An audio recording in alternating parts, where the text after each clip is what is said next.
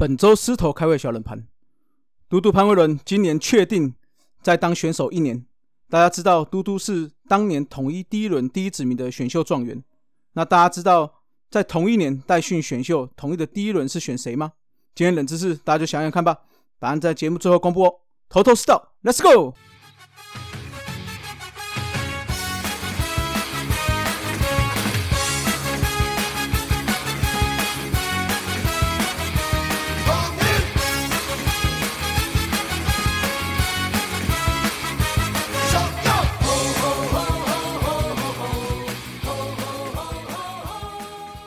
头头是道，猛狮战报，光头给你报一报。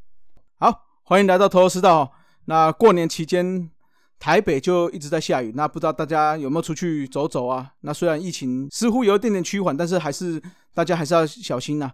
那过年期间的话，因为都下雨嘛，我就没什么出门呐，都在家打麻将，跟家人一起打打个卫生麻将，也顺便看了一下我们。的女子足球哦，那女子足球是暌违十四年哦，那再度前进到亚洲杯的决赛圈，要拼这个前六强就可以晋级到二零二三年的纽澳女子世界杯的门票。那参赛名单因为原本是二四队嘛，那在二零二三年有增扩编参赛的名额，所以增为三十二队，所以我们原本亚洲这边是有五队的名额，也增到六队了。那所以中华女足这次就有机会看可不可以在亚洲杯的前六强那进军世界杯哦。那我们在比赛的过程中哦一波三折啦，因一开始出去的时候就有两位职员就确诊了嘛。在预赛的时候，地主队的印度队也因为确诊的选手过多，没有办法出赛就退赛。那我们靠着击败伊朗队，以小组第二名的资格哈晋级到了最终的八强决战。那在交手菲律宾女足的时候，哦，那天看的真的是血脉喷张，看到跨夜嘛，十二点多，很可惜在 PK 的时候就一球之差，那就落败了。那在附加赛的时候，要跟泰国还有越南争取一个可以晋级到世界杯的名额。那首战的话，我们将士用命哦。虽然那天在赛前在检测这个那个新冠病毒的检测的时候，有七位选手因为阳性的关系没有办法排上名单呐。不过靠着替补的小将们奋力的表现，吼，那最后的话是以三比零击败泰国队。那所以在下一场比赛对上了越南队，只要踢平，我们就可以抢进这个世界杯的门票。不过最后很可惜哦，我们在这场比赛还是以一比二落败哦，那所以无缘晋级到就直接拿下这个世界杯的门票了。但是这个是已经是我们三十一年来哦。这个最接近世界杯的一次哦，前一次我们参加的话是在一九九一年的第一届女子世界杯，有闯进过世界杯的决赛圈。那本届的话，虽然两度跟这个世界杯决赛有点擦身而过了，大家也是有一点点小失望。不过哈，我是觉得面对这个疫情啊，还有包括我们有球员确诊嘛，那包括这个天气的高温情况下哦，那能够走到这最后一步哈，真的有点。还是不容易啦，我们要给所有的女子足球队员哈，给他们掌声鼓励啊。那不过我们还是有机会去挑战世界杯的，在明年的二月会参加一个这个在纽澳举办的洲际附加赛十强三，那希望能够在这个十强三的资格赛能够抢下最后的三个名额，好能够进军到世界杯啦。那就我们继续帮中华女足加油了。好，那讲到这个国际赛事哈。就讲回棒球了，台日对抗的比赛哦，将在三月五号跟六号在东京巨蛋与日本武士队进行交流战呢。那日本媒体哦公布哦，在二月五号当地时间早上十点要开放预售，那在二月十二号上午十点第二次预售，二月十八号上午十点全面开卖呢。因为这个目前 COVID-19 的疫情还是没有办法趋缓嘛，尤其这个 Omicron 病毒的关系。所以届时还是要视状况调整观众的人数，还有管理的方法，还有是否要如期举办呢？啊，那不过的话，我们目前还是按照 schedule 进行，也就是说，丙总还是会依照时辰去选取这个最终二十八人名单呢。那今年的话，我们中华联队好中职联队会平均落在二十六岁左右，那会以二十岁到二十四岁的球员居多了。那有一名到两名的三十岁以上的有经验的球员一起随队参加。那名单内哈也不排除列入这个旅日的好手。那我们在本周的六跟日就是我们的元宵节的特别节目，那我们也会谈到这一块了。那大家就期待一下节目的内容哦。好，那讲会师队了。那我们在年前哈有一一连串的新闻，我们就稍微带过一下哈。这个张伟胜因为休赛季期间哦，为了保持身体状况，回到了母校新大富农去训练，但是因为有坑洞扭伤脚了，结果没想到检查结果非常严重哦，韧带直接断裂，所以就进行手术。那在一月二十七号的时候，顺利的完成手术啦。那预计的话会二到三个月的复健，所以看起来是赶不上开季啦。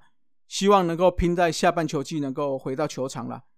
啊，那另外的话，新球员的加入哦，吴承泽跟江国谦哦，乐天这两位试出的球员，那也通过我们的测试啦，也正式会跟球团在预约啦，也正式加入我们这个统一的大家庭哦，那就欢迎他们，希望他们能够在不管是中继或者是能够拼上先发，能够带来给一定的战力啦。那另外一个讲到新加盟的哦，当然就要。讲一下我们的胡理事长胡金龙哦，这个今年呢也算是他某种程度是复出的一年哦。那那他在这一年的话，有一些生涯的记录可能要突破了。好，那我们先讲一下哦，在二零一三年的时候，他加入了意大犀牛，到二零二零的球季哦，连续八个球季哦，打击率都超过三成。那尤其是在二零一三到二零一九年的这个七个球季中，最多只有两场比赛没有安打。那二零二零因为有点受伤之后，有最多有到五场没有安打，因为后来又发生这个手机事件嘛，胡弟弟手机事件，所以就似乎遭到冷冻啦。所以在二零二零年这一年单季也只出赛四十一场，也是生涯最低。不过他的打击率仍然有三成五四哦，这个是仍然是有保持他连续八年都是在三成以上的打击率。而且他他在这一季有在用了七百零生涯用了七百零四场的比赛，创造了中职史上最快千安的记录。那另外哦，这个胡金龙哦是没有低潮过，单月打击率哦，就是他生涯的单月打击率，除了四月是三乘三九之外，其他的月份，比如三月、五月、六月、七月、八月、九月、十月，全部都保持在三乘四以上。哦，这个数据是相当恐怖的哦。那目前的话，哦，胡金龙是出赛七百四十一场，两千九百五十个打数，累积了一千零四十二支安打哦。这个希望在复出的时候能够拼最快达到一千一百支安打。目前最快达到一千一百支安打的打者是林英权的八百一十七场，那他是用了三千四百八十四个打席哦。打数来看的话是彭正明，恰恰彭正明的三千一百五十二个打数。所以胡金龙要拼这个林奕泉的最速纪录，要在七十六场两百六十三个打席之内，哈，要打出这第一千一百支安打。那如果要挑战彭正明的话，就要更高难度了，就是要到一百七十五个打数里面要打出五十八支安打，也就是要保持在三乘三一以上打击率了。那说到这个打击率，哈，跟这个生涯连续这个年份三成以上。我们视野承接线哦，也是来势汹汹哦。这个二零一六年开始到现在，单季打击率也都是三成哦。那今年还有机会超越这个金融障碍，成为新一代的生涯打击王哦。那我们所谓生涯打击王，就是说在中职的生涯，他的打席数要超过两千个。那第一名的话，目前是胡金龙，他生涯打击率是三乘五三，是全联盟唯一一个打击率超过三成五的打者。那另外第二名的话是林奕泉的三乘三八，那陈俊秀的话是三乘三六，排名第三了。那四野陈杰宪的话，到目前为止哦，连续六季都是三成嘛，所以他生涯目前累积了一千九百七十二个打数，总共的打击率是三乘五八哦。所以如果今年打席数补够了之后，有机会可以超越胡金龙，成为目前中职新一代的生涯打击王啊。那说到陈杰宪哈。就要讲一下，球员工会也发布声明啦，担任四年的理事长的周思齐辞任了，所以就由我们事业承接线担任代理理事长了。那球员工会的话，暂定于是在二月十七举行会员大会，到时候会经过提名选举的流程，那选出这个第六届的理事长，还有理监事团队。所以原则上，陈杰宪的话就会顺利当选新一任的理事长了。那历届的话，工会理事长有郭建成、叶军章、胡金龙、周思齐。接下来的话就是我们的陈杰宪了。那陈杰宪的话是希望说推动两项发展啦，尤其是目前最重要的一个是 FA 的市场，另外是交易制度。那希望能够修改一些这些条文呐。那我们就希望陈杰宪能够为我们的球员多多发声啦。好，那另外一个球员消息哈，就是我们去诶去年底没有续约的黄恩赐。那因为前一阵子嘛，在一月十八号的时候，好客串的这个张宏林加盟匹兹堡海盗队的记者会活动主持人，表现的不错，而且口条也相当相当不错啦，看起来是比我们这几个大叔们还不错哦。所以近期的话，恩赐是被网络节目相中了，要担任主持人啦。所以农历年后咯，就要开始录制节目了，所以很快就可以在荧幕上跟大家见面了。哦，这也算是他第二春了。那继邓志伟之后，这个黄恩赐也算是有第二寸，所以大家希望我们狮迷啦，可以多多支持他们哦。好，在过年前吼，狮队也有公告了一下我们的教练团名单，所以完整的名单我稍微念一下。一军的部分，总教练人是我们丙总林月平，首席教练高志刚，投手教练纳瓦洛，打击教练今年是由去年的二军的打击教练卡麦隆来担任。那另外，他给潘武雄也是打击教练。那另外，他会身兼球员的部分。那牛棚教练一样是罗锦龙，内野守备教练周广胜，外野跑垒教练郭俊佑，捕手教练陈俊辉，体能教练一样是我们的涂壮勋呐。那二军总教练的话，是由我们去年的一军打击教练刘玉成教练升任了，成为我们要现在叫他刘总啊。好，那近期我在这个跟球团联络，看看有没有机会可以访问到刘玉成总教练了，就请大家期待啦。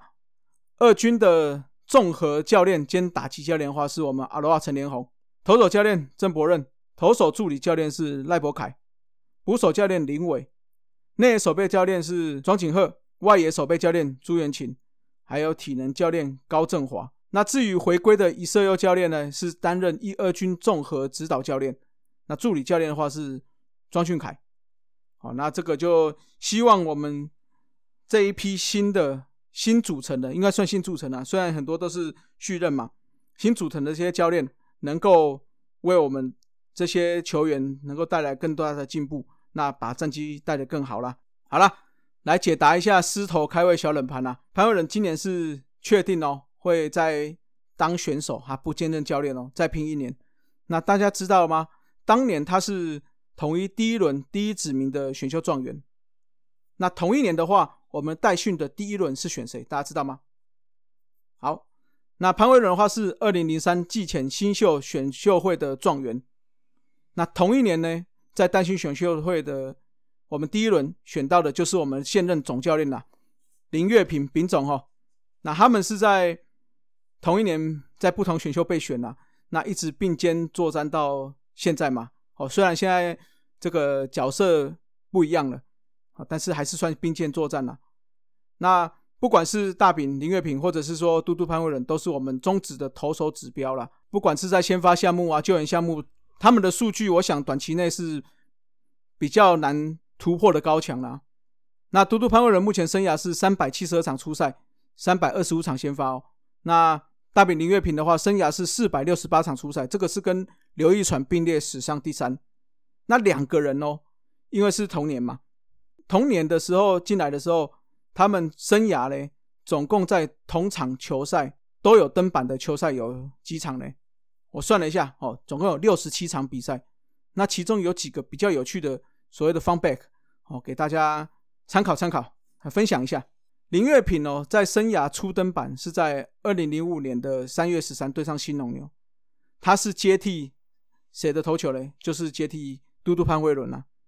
那有趣的是，林月平在生涯最后一个球季，二零一七年的那一个球季的第一次登板，也是在嘟嘟潘威伦后面登板的。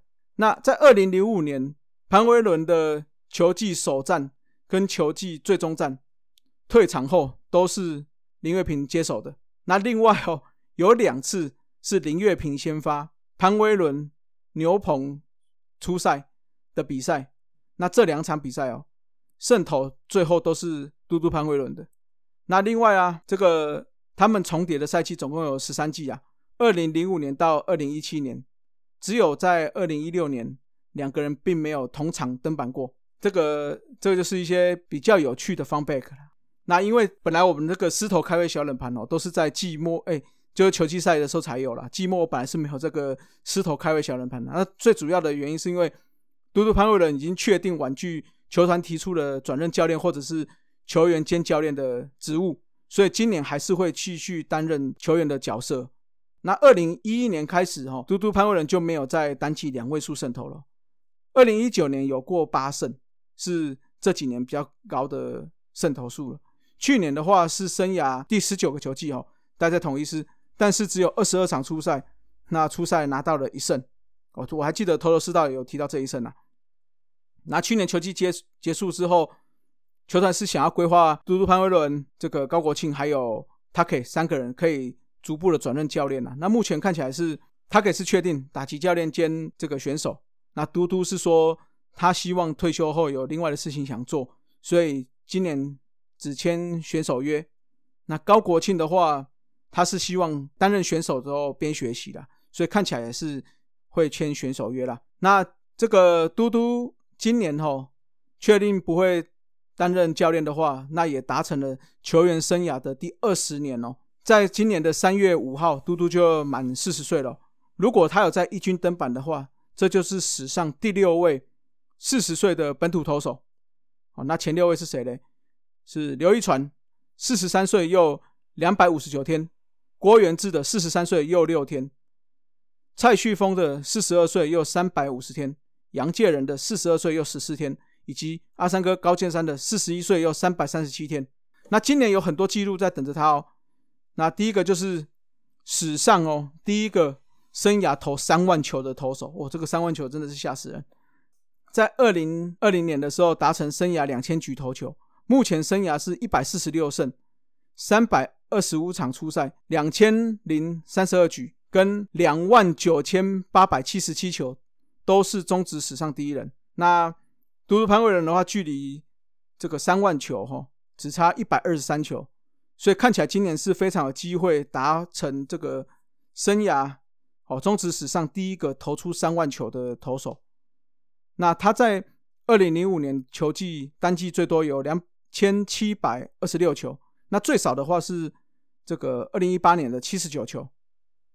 好，那另外哦，最后提一下，这个潘威伦距离他一百五十胜还有四胜之差啦，那就希望啦，哦，虽然这个难度有点高，哦，那就希望他可以在中继的时候发挥转运手的角色，看可不可以捡个四胜啊，那可以把这个嘟嘟障碍。的标准拉高到一百五十胜了，好不好？那我们就所有市民就一起集气啦，希望他在平手的时候，或者是球队稍微落后的时候，能够中继上场，能够能够捡个四胜吧，好吧？好了，那今天的头头是道就到这里了。那距离这个开幕好像越来越近哦，哦，那我们也确定四月二号那一天会办开幕直播趴，哦，那就希望到时候就大家。注意一下社团里的消息啦。好，那今天就到这里了，各位拜拜，Keep flying。